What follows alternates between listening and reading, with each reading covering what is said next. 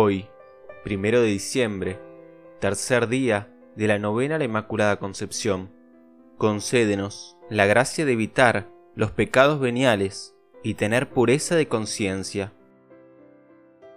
Acto de contrición. Señor mío Jesucristo, Dios y hombre verdadero, ante tu divina presencia, reconozco que he pecado muchas veces, y porque te amo sobre todas las cosas, me pesa haberte ofendido. Ayudado de tu divina gracia, propongo no volver a caer más, confesarme y cumplir la penitencia que el confesor me imponga. Amén. Oración preparatoria. Dios te salve María, llena de gracia y bendita más que todas las mujeres, Virgen singular, Virgen soberana y perfecta, elegida para Madre de Dios y preservada por ello de toda culpa desde el primer instante de tu concepción.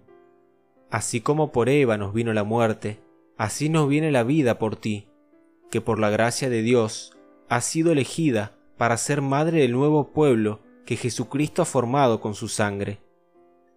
A ti, purísima Madre, restauradora del caído linaje de Adán y Eva, venimos confiados y suplicantes en esta novena, para rogarte nos concedas la gracia de ser verdaderos hijos tuyos y de tu Hijo Jesucristo, libres de toda mancha de pecado. Acuérdate, Virgen Santísima, que fuiste hecha Madre de Dios, no sólo para tu dignidad y gloria, sino también para la salvación nuestra y provecho de todo el género humano. Acuérdate que jamás se ha oído decir que un solo de cuantos han acudido a tu protección e implorado tu socorro haya sido desamparado.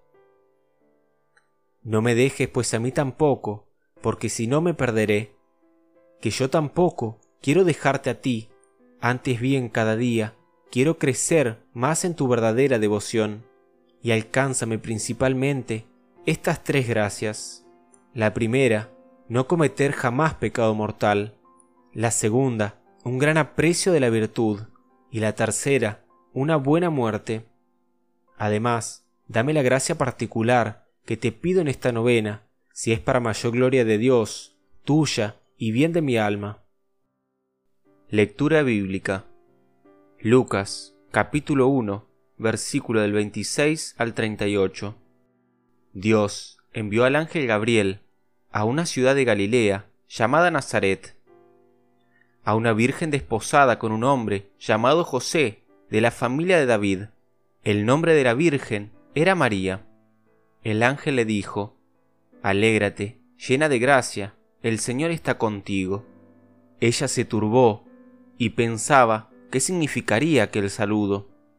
El ángel le dijo, No temas María, porque has hallado gracia delante de Dios. Vas a concebir en tu seno y vas a dar a luz un hijo al que pondrás el nombre de Jesús. Él será grande, y con razón lo llamarán Hijo del Altísimo. El Señor Dios le dará el trono de David, su antepasado. Reinará toda la casa de Jacob por siempre, y su reino no tendrá fin. María entonces dijo al ángel, ¿Cómo podré ser madre si no tengo relación con ningún hombre? Contestó el ángel, el Espíritu Santo descenderá sobre ti, y el poder del Altísimo te cubrirá con su sombra. Por eso tu Hijo será santo, y con razón lo llamarán Hijo de Dios.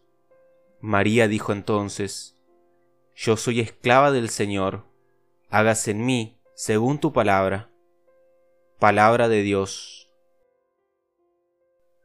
Consideración. Consideramos cómo María Santísima no fue un instrumento puramente pasivo en las manos de Dios, sino que cooperó a la salvación de los hombres con fe y obediencia libre. Ella, enriquecida desde el primer instante de su concepción con una santidad en extremo singular, al aceptar el mensaje divino, se convirtió en madre de Jesús, y al abrazar de todo corazón, sin entorpecimiento, de pecado alguno, la voluntad salvífica de Dios se consagró totalmente como esclava del Señor a la persona y a la obra de su Hijo, sirviendo con diligencia al misterio de la redención con Él y bajo Él, con la gracia de Dios Omnipotente.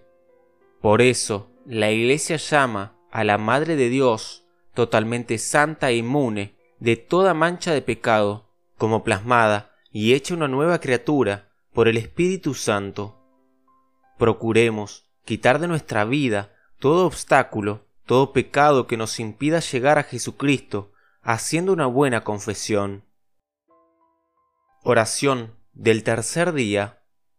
Oh Santísimo Hijo de María Inmaculada y benignísimo Redentor nuestro, así como preservaste a María de todo pecado venial en toda su vida, y a nosotros nos pides que purifiquemos más y más nuestras almas para ser dignos de ti.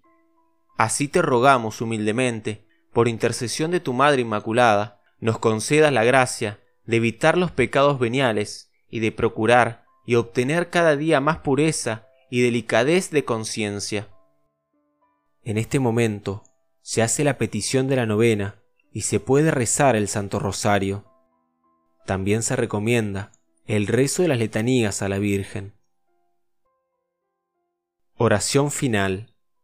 Bendita sea tu pureza, y eternamente lo sea, pues todo un Dios se recrea en tan graciosa belleza, a ti celestial princesa, Virgen Sagrada María, yo te ofrezco en este día, alma, vida y corazón, mírame con compasión, no me dejes, Madre mía. Amén.